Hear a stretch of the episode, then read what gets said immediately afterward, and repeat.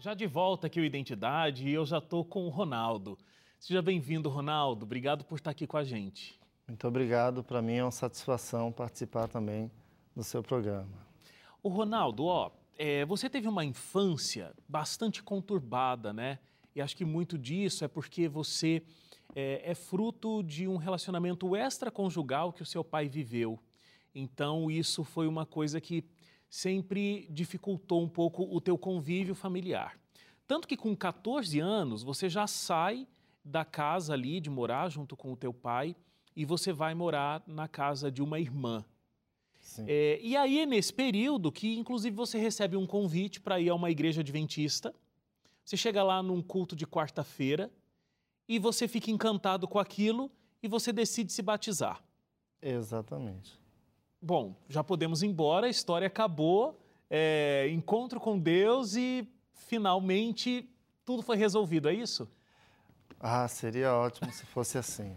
Mas aí foi o início de, de uma história, a princípio, maravilhosa e brilhante até, porque é engraçado que na igreja a gente acaba descobrindo dons que nós nem imaginávamos que tinha. Você descobriu da música, né? Sim. E descobri o dom da música, comecei a participar, a princípio de quartetos, né, naquela época, década de 90. Uhum. Tinha ainda bastante. Até hoje, né, os quartetos fazem sucesso, mas naquela época a gente cantava muitas músicas de quarteto, depois os conjuntos, como o Grupo Prisma e outros. E eu descobri o meu dom de louvar. Uhum. Né? Foi maravilhoso. Me tornei um jovem muito ativo na igreja. Agora, do mesmo jeito que a música foi positiva para a tua experiência religiosa e, e, pelo seu dom você também ajudou outras pessoas, né? Porque a música Sim. é aquela máxima, ela chega a lugares onde a palavra falada não chega, mas ela ao mesmo tempo também começou a te fazer mal no sentido que o reconhecimento pelo teu talento musical começou a tomar conta do, do teu coração e o seu ego começou a ser maior do que a tua entrega para Deus. Foi aí onde começou esse processo de você se afastar de Deus? Sim.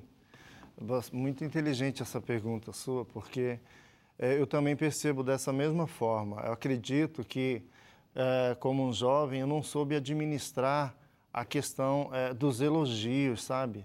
Então houve um envaidecimento dentro de mim e isso foi me afastando gradativamente de Deus. Sem perceber, a igreja passou para mim, tornou-se para mim como se fosse uma espécie de clube, onde eu ia mais na intenção de viver aquele momento, aquela sensação gostosa, prazerosa, causada pela abordagem do pessoal depois que você sai de uma apresentação musical e tal, muitos elogios, aquela coisa toda.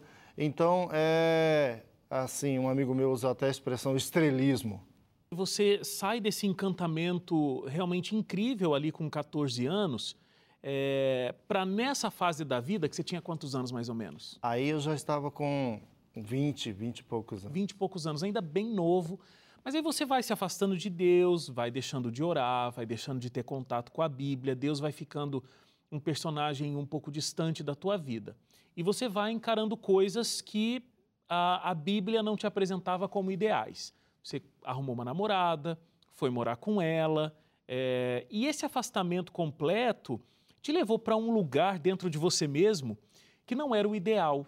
Você acabou passando por uma depressão muito profunda e foi encontrar a saída para essa depressão ou o que você acreditava amenizar né, os sintomas dessa depressão nas drogas. Exato. Como é que elas te foram apresentadas e qual era o sentimento que você tinha quando você usava drogas? Sim, como você acabou de trazer, o que acontece? Ah, no momento em que eh, eu estava nessa situação, já afastado de uma vida espiritual, ah, eu sofri uma decepção eh, amorosa, vamos dizer assim. O meu relacionamento, como já começou errado, né? Sim. Porque eu acabei adiantando as coisas ao invés de fazer conforme nos é orientado, nós Sim. conhecemos pela palavra de Deus, acabei colocando a carroça na frente dos bois, vamos dizer assim, e indo morar junto com essa jovem, não fiz as coisas direito, como deveria ser.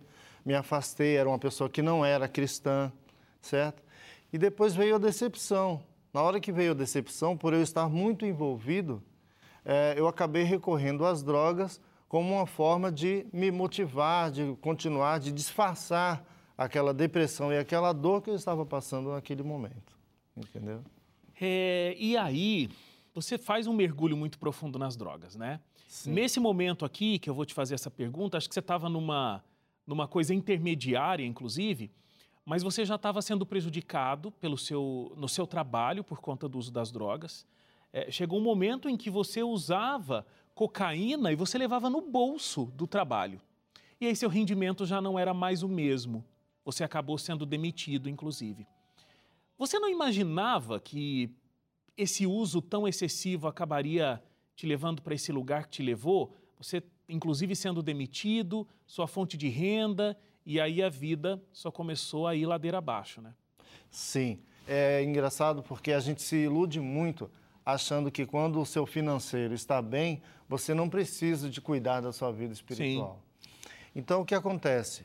Dentro dessa decepção amorosa que eu tive, é, eu comecei a tentar disfarçar de que forma? Eu morava próximo a um lugar que tinha bastante é, tráfico de drogas então, é, eu comprava dois pinos de cocaína e trabalhava com esses pinos de cocaína no bolso. Eu trabalhava de roupa social, de gravata, então dava para disfarçar bem. É, entre uma venda e outra, né, a gente trabalhava com um sistema de marketing PAP, porta a porta. Então eu era instrutor, tinha sempre uma pessoa que eu estava treinando. E nos comércios, na região aqui da Baixada Santista, eu entrava no comércio, quando eu realizava a venda, eu pedia licença ali rapidinho, deixava o meu, a pessoa que eu estava treinando, né, o trainee, uh, terminando o atendimento com a pessoa, entrava no banheiro e dentro do banheiro eu cheirava a cocaína, entendeu? Por quê? Porque eu precisava estar sempre motivado, eu tinha uma equipe que eu precisava motivar, sendo que por dentro eu não estava motivado. Mas a droga trazia essa sensação. Sim, eu acreditei naquele momento, recorri a isso, achando que a droga iria me trazer essa motivação e eu não ia demonstrar, as pessoas não iam perceber, mas eu estava enganando a mim mesmo. E você foi tão longe que você precisou ir morar nas ruas é, e você passa de gerente de vendas, essa pessoa que treinava as pessoas na empresa para conseguirem ter o mesmo desempenho que você tinha, e começou a empurrar um carrinho que pegava papelão nas ruas para poder, inclusive, alimentar o teu vício nas drogas. Sim. Como é que você se via naquele momento? Você tinha consciência do quão distante você estava de Deus, do plano ideal dele para a sua vida, ou até mesmo dos objetivos que você tinha enquanto profissional, enquanto ser humano, para a sua vida, naquele momento, empurrando um carrinho de papelão para poder conseguir comprar as drogas? Alguns dos instrutores que trabalhavam na mesma empresa perceberam é, que eu estava trabalhando drogado. E numa certa tarde, o meu gerente, o dono da empresa, me chamou no escritório e disse que eu estava é, colocando em risco a imagem da empresa, e de fato. Então eu fui mandado embora da empresa. É, o ambiente onde eu morava, na casa da minha ex, já não estava mais favorável para mim.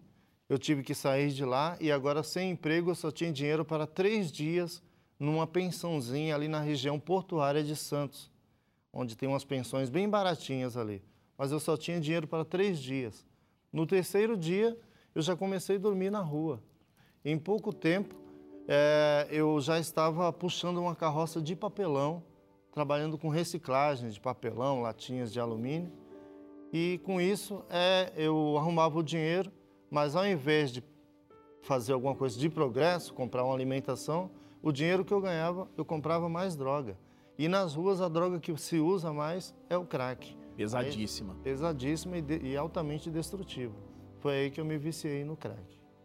Mas graças a Deus você superou tudo isso e está aqui comigo hoje. Sim, graças a né? Deus. Está vivo, inclusive. Milagre. A gente vai fazer uma, uma parada rápida para o intervalo e a gente vai entender os efeitos de tudo isso e como é que você teve um despertar, um novo despertar para Deus. Sim. Então, não saia daí, a gente volta já aqui com a história do Ronaldo no Identidade.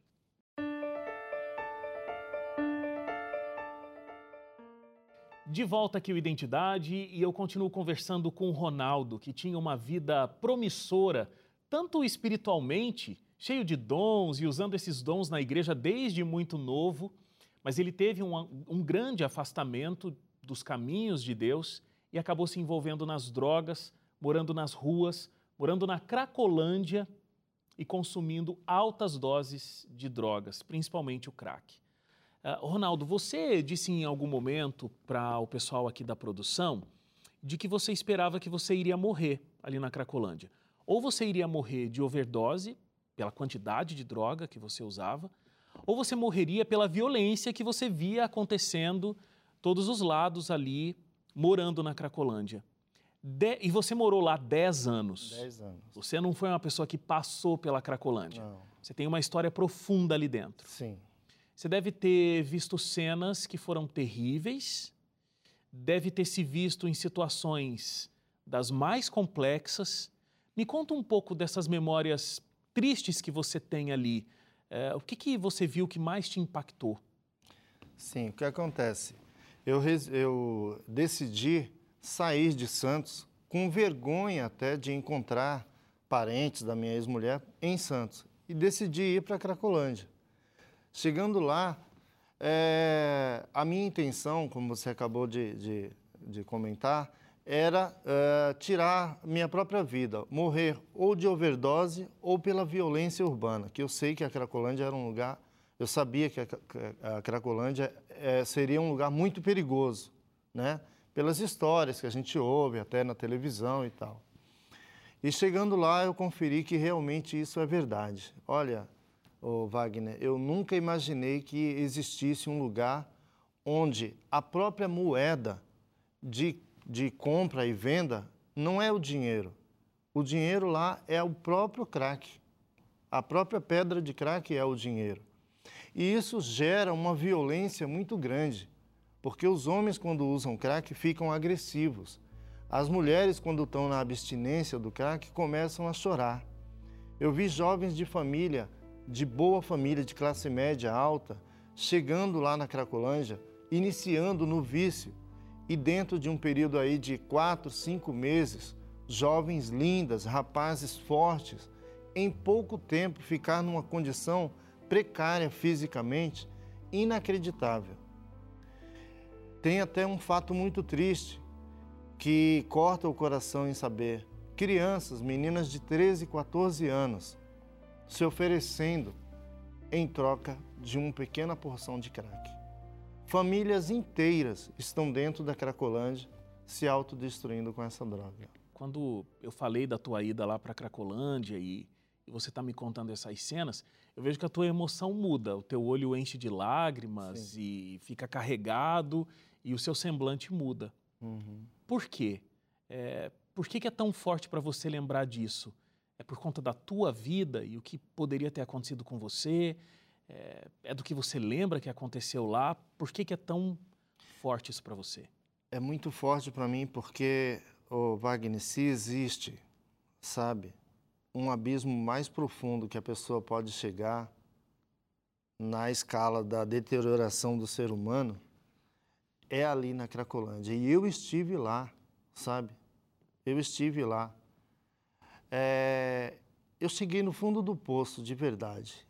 E quando a polícia me parava na rua, ou alguém perguntava para mim o que eu esperava do futuro, eu dizia: eu vou morrer aqui mesmo. Eu gosto dessa vida, eu dizia.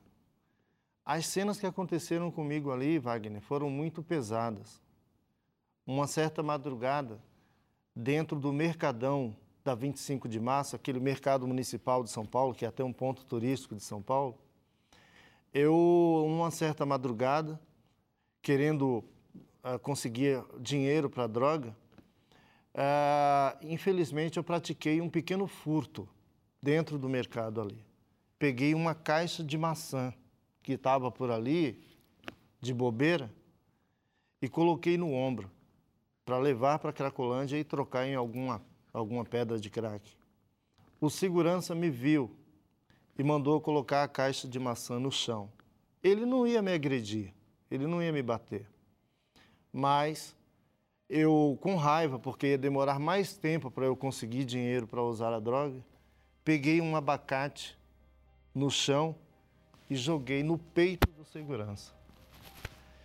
E ele já passou o rádio imediatamente para outros seguranças, os quais me perseguiram, conseguiram me pegar quando eu me escondi entre dois caminhões, é, me escondendo embaixo de, um, de uma pilha de lixo.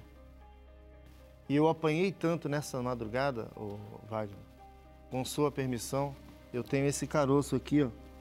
Não sei se você está percebendo. Estou percebendo. Esse chute aqui foi um chute na cabeça que eu levei e até o dia de hoje eu tenho essa marca. Então imagine as lembranças que passam na minha cabeça nesse momento. Você tem uma marca física, mas você tem muitas emocionais. Sim.